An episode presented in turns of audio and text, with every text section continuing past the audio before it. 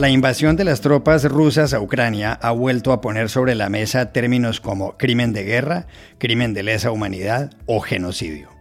¿Qué significa cada uno de ellos y también otros con los que guardan relación? Además, ¿qué tribunales pueden juzgar y castigar ese tipo de delitos? Para saberlo, llamamos ayer a Juan Papiere, abogado e investigador de la ONG estadounidense Human Rights Watch. Hola, bienvenidos a El Washington Post. Soy Juan Carlos Iragorri, desde Madrid. Soy Dori Toribio, desde Washington, D.C. Soy Jorge Espinosa, desde Bogotá. Es jueves 7 de abril y esto es algo que usted debería saber hoy.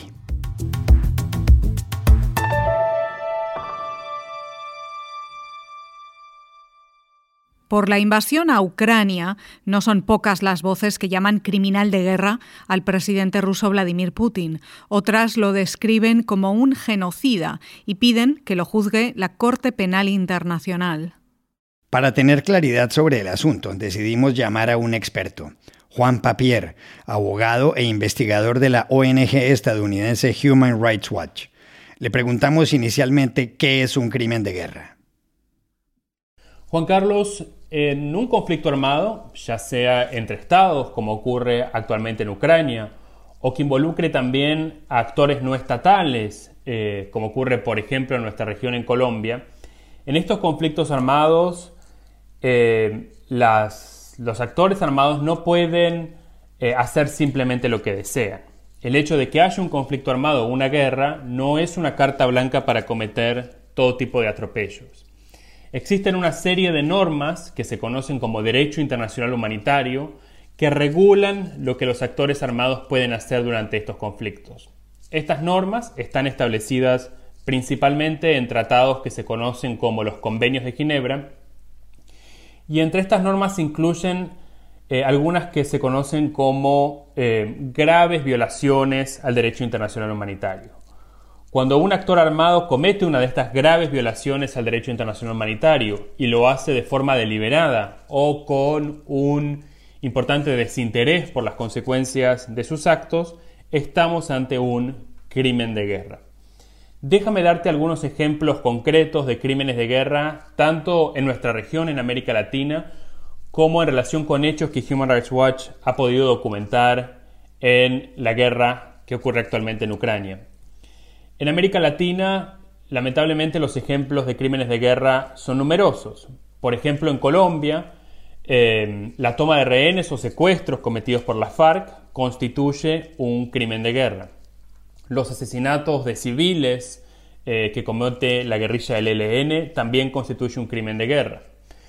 Eh, lo mismo ocurre con asesinatos que ha cometido el ejército colombiano, por ejemplo, en los casos conocidos como falsos positivos, en los cuales se asesinaron a civiles para reportarlos como guerrilleros muertos en combate. En cuanto a Ucrania, hemos podido documentar algunos ejemplos concretos de aparentes o posibles crímenes de guerra. Por ejemplo, casos de violaciones sexuales por parte de soldados rusos en zonas eh, ocupadas de Ucrania, casos de homicidios intencionales de civiles. Hemos documentado también ataques en contra de bienes civiles, tales como hospitales, y el uso por parte de Rusia de armas que se encuentran prohibidas como son las minas antipersonales. También hay algunas evidencias que deben ser investigadas de hechos de abuso en contra de prisioneros eh, de guerra rusos, lo cual también puede constituir un crimen de guerra. También le preguntamos a Juan Papier qué tribunales llevan a cabo los procesos sobre los crímenes de guerra. Juan Carlos, hay muchísimos tribunales a nivel global que tienen la capacidad legal o lo que los abogados conocemos como jurisdicción para investigar, juzgar y sancionar crímenes de guerra. Estos tribunales podríamos eh, separarlos o clasificarlos en tres grandes categorías. En primer lugar eh, están los tribunales domésticos, los tribunales nacionales de cada uno de nuestros países. Esos tribunales no solo tienen la capacidad legal, según el derecho internacional, para investigar crímenes de guerra eh, cometidos en ese país o en el extranjero, sino que en muchos casos tienen también la obligación de investigar estos crímenes de guerra. Una segunda categoría importante son aquellos tribunales que conocemos como tribunales ad hoc.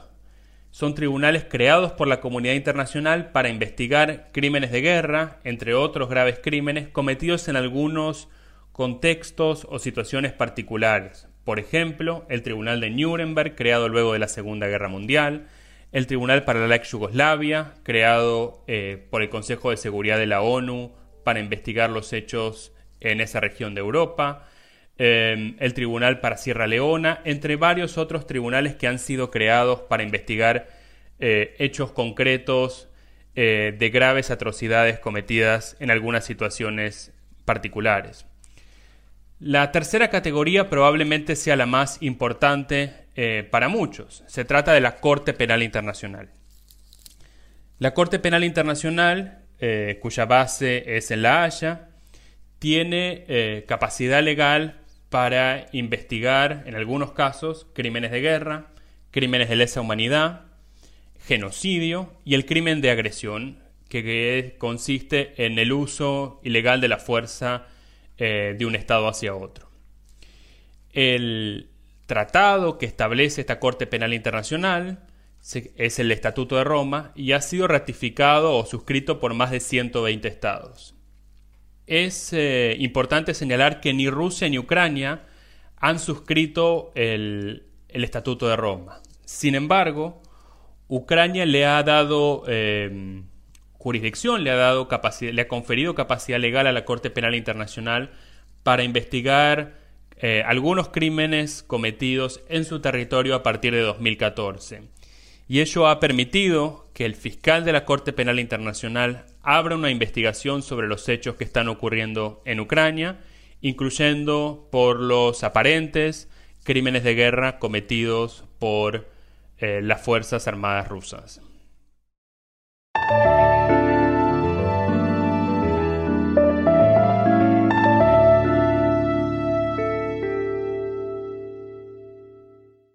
A Juan Papier le preguntamos a sí mismo qué es un crimen de lesa humanidad. Juan Carlos, los crímenes de lesa humanidad son algunos crímenes especialmente graves, tales como asesinatos, exterminio, eh, torturas, violaciones sexuales, desapariciones forzadas.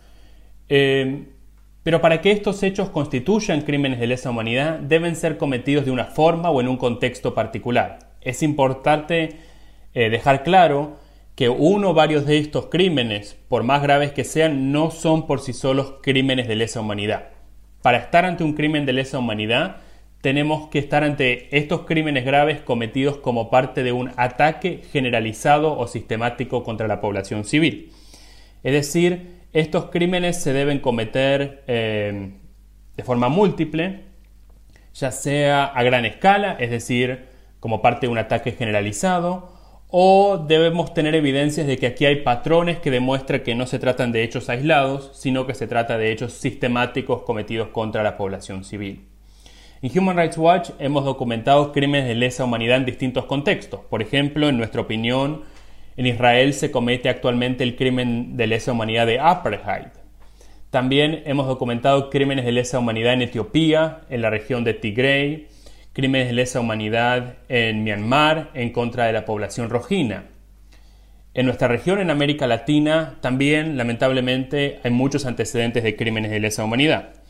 Por ejemplo, los cometidos por las dictaduras militares eh, en el Cono Sur, eh, tal es el caso de Argentina o Chile. Em, también ha habido crímenes de lesa humanidad cometidos por las partes del conflicto armado en Colombia, tanto por la FARC como por el ejército colombiano, en los casos conocidos como falsos positivos, y por los paramilitares. Em, los gravísimos abusos cometidos durante el gobierno de Alberto Fujimori en Perú han sido considerados crímenes de lesa humanidad y actualmente la Corte Penal Internacional está investigando la comisión de crímenes de lesa humanidad cometidos por las fuerzas de seguridad del régimen de Nicolás Maduro en Venezuela. Otra pregunta que le formulamos a Juan Papier es cómo puede definirse el genocidio. El genocidio probablemente sea considerado por muchos como el crimen más grave eh, que se puede cometer y siempre que se determina que se ha cometido un genocidio, ello tiene un enorme eh, impacto simbólico.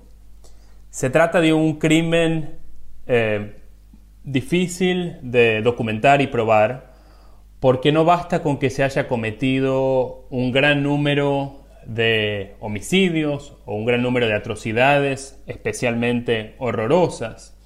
Es necesario para documentar un caso de genocidio que se pueda probar que, que existió la intención de destruir a un grupo o a una parte de un grupo particular. Y ello, por supuesto, genera enormes desafíos probatorios. Hay eh, casos recientes, por ejemplo, los Estados Unidos ha concluido que en Myanmar se ha cometido un genocidio contra la población rojina y actualmente ellos se encuentran en discusión en un caso ante la Corte Internacional de Justicia en La Haya. En nuestra región, en Guatemala, el dictador Ríos Montt fue investigado e inicialmente condenado por genocidio y crímenes de lesa humanidad. Y por supuesto conocemos los antecedentes anteriores en la historia del genocidio en Ruanda, entre otros.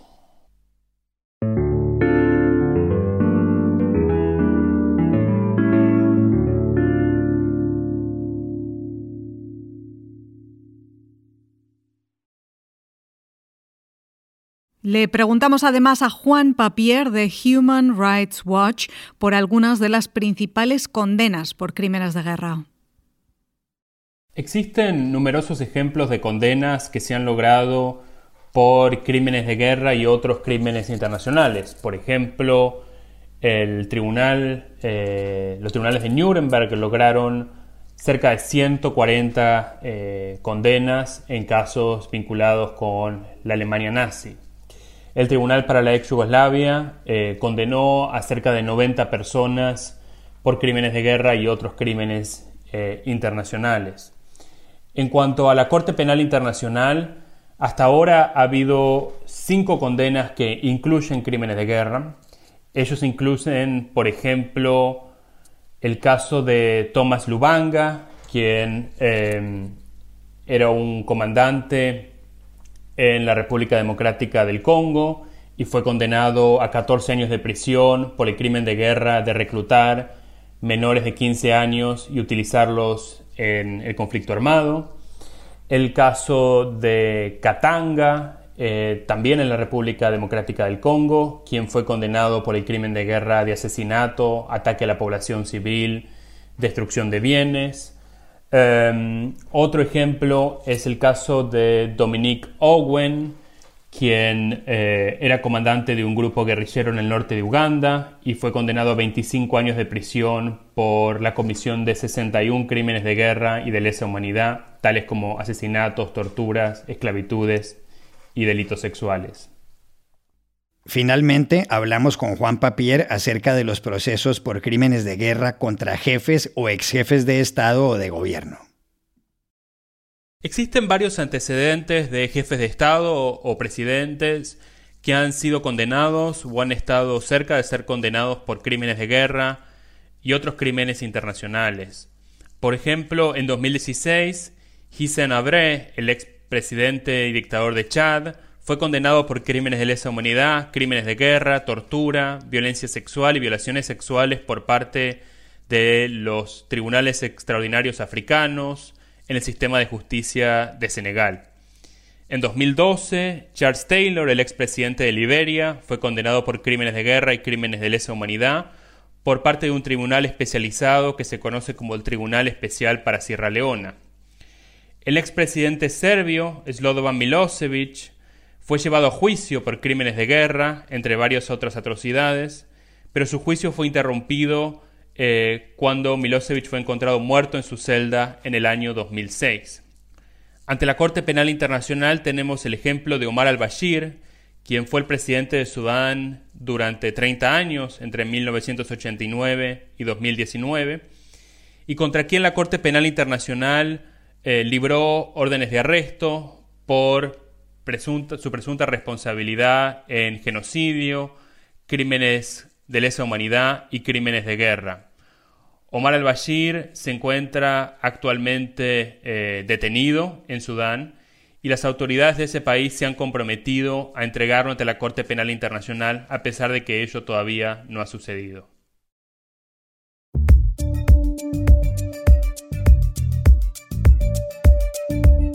Y estas son otras cosas que usted también debería saber hoy.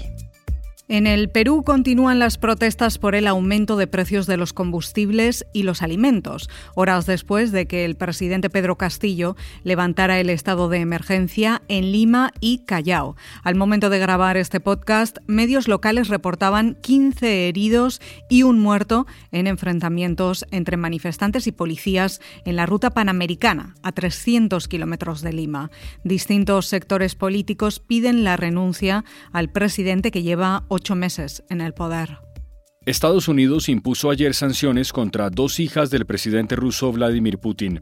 El gobierno de Joe Biden dictó medidas contra Katerina Vladimirovna Tijonova, de 36 años, y María Vladimirovna Voronzova, de 35, porque, dice, pueden estar manejando bienes del jefe del Estado ruso que ha ordenado la invasión a Ucrania. Occidente también impuso sanciones a la esposa y la hija del ministro de Exteriores ruso Sergei Lavrov. Y aquí termina el episodio de hoy de El Washington Post, El Guapo. En la producción estuvo John F. Burnett. Por favor, cuídense mucho. Y pueden suscribirse a nuestro podcast en nuestro sitio web, elwashingtonpost.com, seguirnos en nuestra cuenta de Twitter, arroba el post, y también nos encontrarán en Facebook buscando el Post Podcast.